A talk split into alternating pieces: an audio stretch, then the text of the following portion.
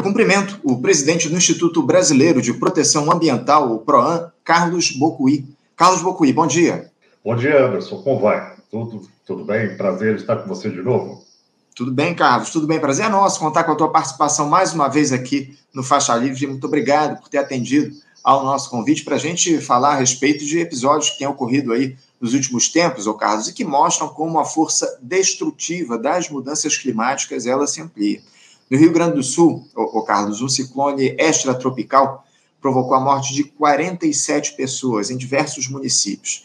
Enquanto isso, lá na Líbia, o desastre é algo absolutamente sem precedentes. Uma tempestade que atingiu a cidade de Derna matou mais de 11.300 pessoas. Estima-se que outras 10 mil ainda estejam desaparecidas. Os corpos eles têm aparecido em praias locais, enfim, trazidos pelas ondas, um, cenário, enfim, de fim de mundo. Essa que é a grande verdade. Fica até difícil classificar situações como essas, mas as causas de todo esse horror são aparentemente uma resposta da natureza à emissão de gases do efeito estufa, não é, Carlos? Eu queria que você falasse um pouco a respeito disso. Se é possível se fazer essa correlação. Esses eventos extremos que nós vimos aí ao longo dessas últimas semanas, eles têm relação com as mudanças climáticas, ô Carlos? É, olha, infelizmente tem, né? Nós temos hoje dois fatores que são preponderantes nessa causalidade de impactos é, bastante fortes. Um deles é o El Ninho, é o aquecimento das águas do Pacífico, que leva a, essa, a um aquecimento da temperatura dos oceanos e, portanto, você tem uma temperatura mais elevada. E o segundo ponto é que esse fenômeno, que é ciclo, que é natural, ele é potencializado pelas mudanças climáticas. Então, essa é uma combinação explosiva. Né? E aí nós temos, é, é, de outro lado, é, a preocupação de que o contexto geopolítico hoje, inclusive observando o que está acontecendo nas, na própria ONU, né, em Nova York, né, nesse, nesse encontro agora é, da Assembleia Geral, é, não se tem muita expectativa de avanço geopolítico para que os países tomem realmente medidas efetivas globalmente para reverter o problema. E por esse motivo, o Brasil deve se preparar para um cenário que hoje é estimado em aquecimento médio global, segundo o IPCC, entre 2,4 e 2,6 graus. Alguns especialistas dizem que esse dado é conservador, que nós vamos chegar a 3 graus de aquecimento do planeta. Só que isso, aquecimento médio do planeta, como o planeta tem 75% de áreas cobertas por oceanos, é, é uma outra realidade. Na plataforma continental, onde se situa o Brasil, esse aquecimento pode ser, até 2060 aproximadamente, de 4,5, 4 a 4,5 graus. Quer dizer, é extremamente preocupante para a realidade brasileira, que tem vulnerabilidades populacionais e também de ecossistemas. Sem dúvida, é um, cenário absolutamente trágico esse que está colocado, o, o Carlos, que traz aqui para a gente. Enfim, já há muita gente, inclusive, pessimista em relação ao que teremos no próximo verão aqui no nosso país, no que diz respeito a essas chuvas. A gente sabe bem que nesse período do ano os temporais aí se tornam muito comuns né, no, nosso, no nosso hemisfério. Eu queria que você nos dissesse, o, Carlos, se é possível prever o que nós teremos aí nesse próximo verão. Os municípios brasileiros eles têm se preparado para essas tempestades aí que devem vir no, no final, a partir do final do ano até o início de 2024? Olha, é, o que a realidade hoje da Defesa Civil do Brasil demonstra é que você tem uma lacuna muito grande entre o alerta, né, a capacidade de previsão de, da meteorologia, no sentido de dizer, olha, vai ter um evento nesses dias e, e será muito forte, acima das expectativas, e a capacidade de resposta da sociedade. Né? Então, esse, essa falta de elo entre o alerta e a resposta da, da, das, das, das, cidades, no geral, é que preocupa. Por exemplo, no Rio Grande do Sul, é, é, num evento que ceifou a vida de dezenas de pessoas, o que aconteceu foi que o sistema de previsão havia dito: olha, vai acontecer e sem precedentes. E, ao mesmo tempo, não houve a tomada de medidas eficientes. Então, aí nós temos um bom elemento para verificar quais são as lacunas entre o alerta e a reação necessária da sociedade. Né? Isso para todo o território nacional. Se nós imaginarmos que o El Ninho vai potencializar os efeitos climáticos na costa brasileira, né? também na região central do Brasil, é, porque aquecimento sobre o Cerrado, sobre o Mato Grosso, o Pantanal, são áreas extremamente críticas, assim como a Caatinga também, temperatura, é, nós temos que pensar como essa defesa, né? as defesas serão levantadas contra esses efeitos. E aí nós, nós temos que ter uma política nacional muito clara com relação ao estímulo dos municípios, porque no final das contas quem reage é o município. É? A Defesa Civil ela é municipal, então é muito importante que os municípios estejam preparados e que os cargos de coordenador de Defesa Civil não sejam cargos políticos, sejam de pessoas que tenham a capacidade de gerenciar esses processos, né? que tenham conhecimento de geologia ou que tenham um assessoramento é, muito bom nesse sentido para trabalhar áreas de risco, áreas inundáveis, áreas de deslizamento. Né? Então, o que se espera é que o Brasil avance nessa capacitação do setor e há um elemento que eu acho fundamental para o Brasil, é a organização das comunidades vulneráveis. Porque quando a comunidade se organiza, ela tem condições de cobrar o governo, não só com relação ao uso de recursos para fazer contenção de encostas, para fazer sistemas de drenagem, mas também para promover é, é, até mesmo é, os bons projetos habitacionais, afastando comunidades de áreas de risco onde não é possível habitar, né? onde o risco é muito elevado. Então, construir essa engenharia de defesa climática é uma questão fundamental e nós estamos muito atrasados. Eu queria repercutir, Carlos, um dado que você trouxe aqui para a gente ainda há pouco, esse relatório técnico que foi publicado pelo painel intergovernamental das mudanças climáticas, o IPCC das Nações Unidas, né, no início de setembro, esse relatório foi publicado, mostrando que o planeta ele poderá não aquecer apenas 1,5 grau centígrado até o fim desse século, mas sim entre 2,4 e 2,6 graus Celsius, na verdade. Esse documento ele aponta também que para manter o aquecimento global em níveis mais seguros, as emissões globais precisariam cair cerca de 60% até o ano de 2035, ou seja, daqui 12 anos. Com os tratados foram acertados entre as principais lideranças globais até aqui, pelas iniciativas que têm sido tomadas, você acha isso possível, Carlos, a gente reduzir essa emissão de gases em 60% até 2035? E outra, o que é necessário fazer para conseguirmos atingir esse objetivo de redução da emissão de gases do efeito estufa, Carlos? Olha, é, é, eu, eu vou ter que reduzir isso a uma única palavra, né? O mundo precisa de um estado de paz para que ele realmente se volte para, as questões que são prioritárias para a humanidade. No contexto geopolítico atual, na, disputa Ocidente-Oriente com relação à guerra da Ucrânia, é, a questão referente à disputa geopolítica é, entre Estados Unidos e China por hegemonia econômica global, todos esses elementos são elementos que estão sendo acirrados continuamente e nós estamos é, num retorno efetivo àquele estado de guerra fria, né? Que a gente viveu nos anos 70, 80 do século passado. Então, essa a, a, a tomada de medidas efetivas para conter o aquecimento global, para que os países deixem de emitir, é, demandaria um estado de menos tensão política internacional para que essas medidas fossem tomadas. É fácil de explicar. Você tem países preocupados com o seu PIB, né, e não com o índice de desenvolvimento humano, e essa preocupação se dá em termos de uma segurança global, de manter hegemonia econômica, de manter armamento, capacidade de reação armada, manter exércitos. O mundo gasta um trilhão de dólares, um trilhão e trezentos de dólares é, é, por ano de armamento. Né? Quer dizer, você tem uma, uma, uma instabilidade global muito grande que desvia o foco da questão das mudanças climáticas. Né? As mudanças climáticas é a grande preocupação da humanidade, ou pelo menos deveria ser.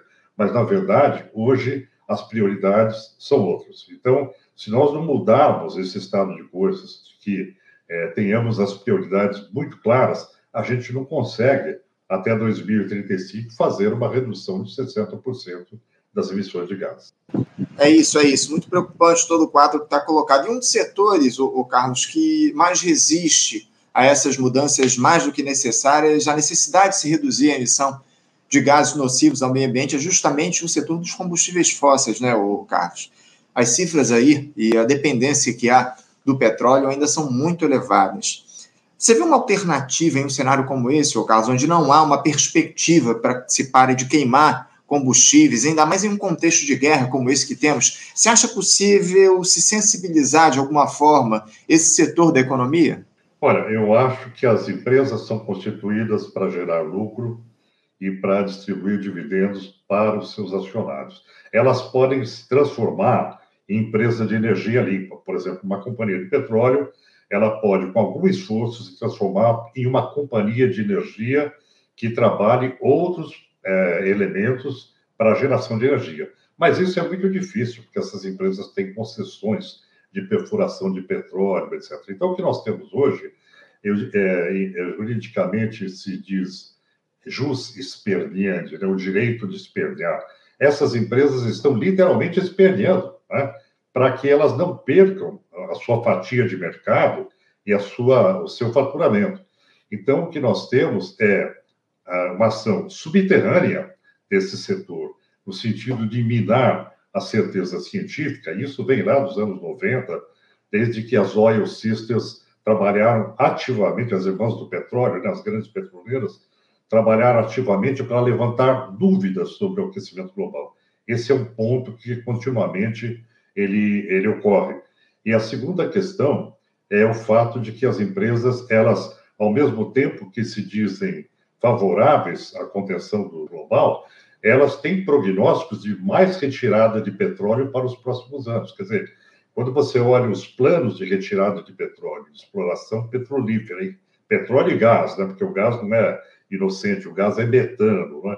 essa, essa política das empresas ela é contraditória com relação ao que se apresenta em termos de sustentabilidade, né? como empresas voltadas à sustentabilidade. E para ter uma ideia disso, basta olhar a conferência agora, a COP28, que vai ocorrer nos Emirados Árabes, em Dubai. O próprio coordenador da, do evento, e é muito importante a palavra da coordenação, porque ela impulsiona o acordo final, é um sheik que é, é na verdade, o grande, é, é, o diretor-presidente de uma grande companhia de petróleo, a segunda maior da Arábia Saudita. Né? Então, é, além do setor de petróleo é, motivar, é, gerar dúvidas sobre a questão do aquecimento global e continuamente faz isso, por outro lado, é, eles também estão ocupando espaços no poder decisório das Nações Unidas e isso leva a uma instabilidade do sistema de decisão. Por exemplo, quando se define é, se nós vamos reduzir é, os combustíveis fósseis ou vamos eliminar os combustíveis fósseis. Essas decisões são tomadas às cúpulas e, por força dos lobbies de petróleo, é, a decisão tem sido reduzir. E é uma diferença muito grande em termos de política pública quando você fala, olha, eu vou eliminar ou eu vou reduzir, né? Muda completamente o cenário. Então, essa, essa, essa, esse é um problema. Além disso, as empresas de combustíveis fósseis, elas sinalizam com meias medidas, que na verdade são impossíveis, como sequestro de carbono para compensar o que se extrai, o que se queima. Né?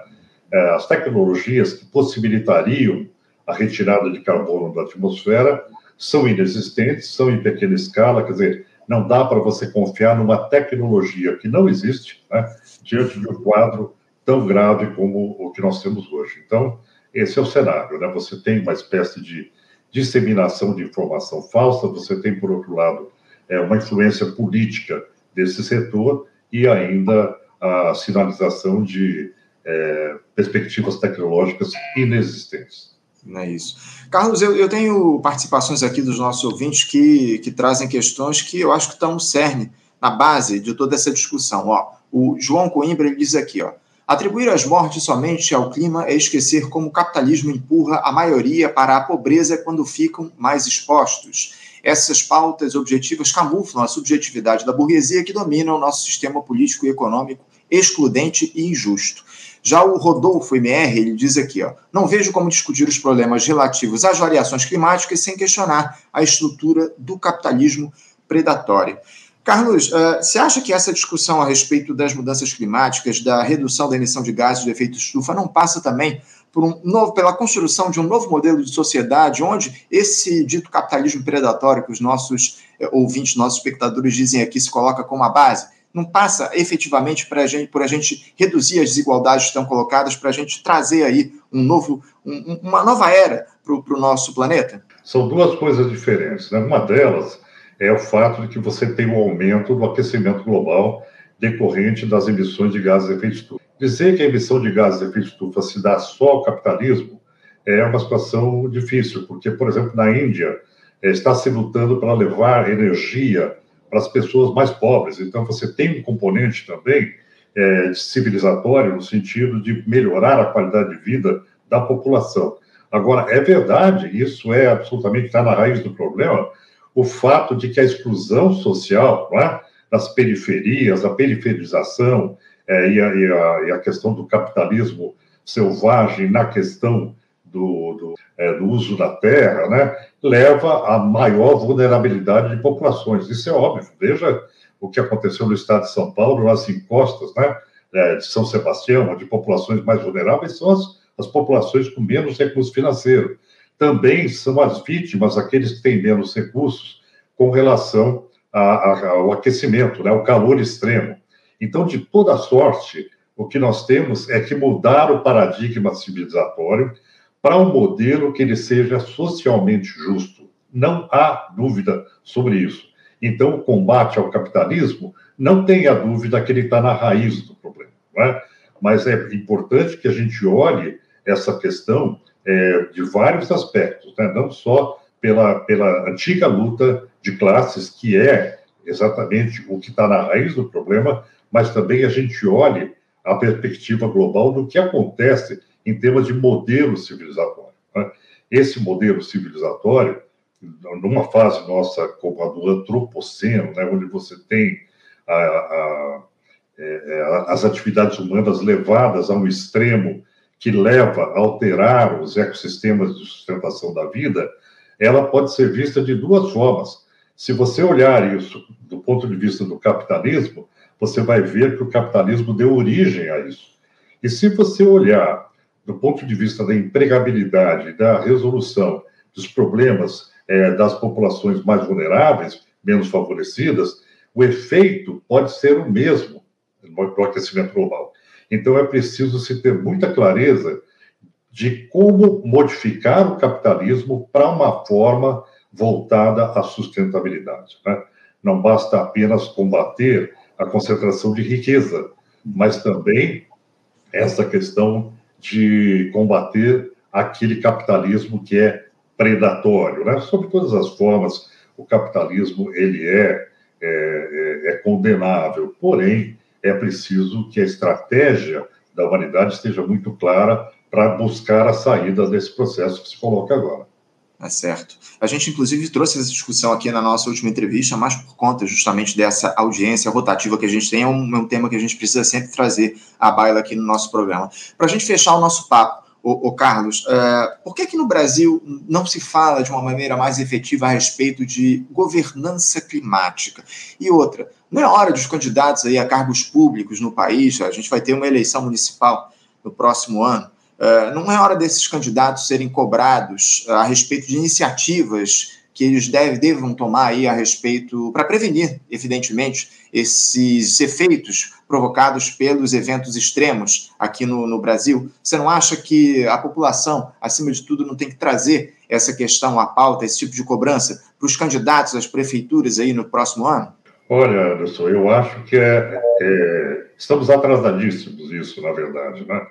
É, Para você ter uma ideia, é, tudo que foi construído na nossa sociedade, rodovias, é, é, áreas de declividade, todas as obras em geral, não apenas habitações, elas foram construídas de acordo com uma série histórica de chuvas, uma pluviometria que era regular. Né? Então, toda vez que ia se fazer uma obra, se pegava a série histórica e se é, projetava qual era a intensidade máxima que poderia ocorrer. Agora, hoje, você vê frequentemente as pessoas dizendo: olha, choveu mais do que o esperado, olha, choveu mais do que o esperado.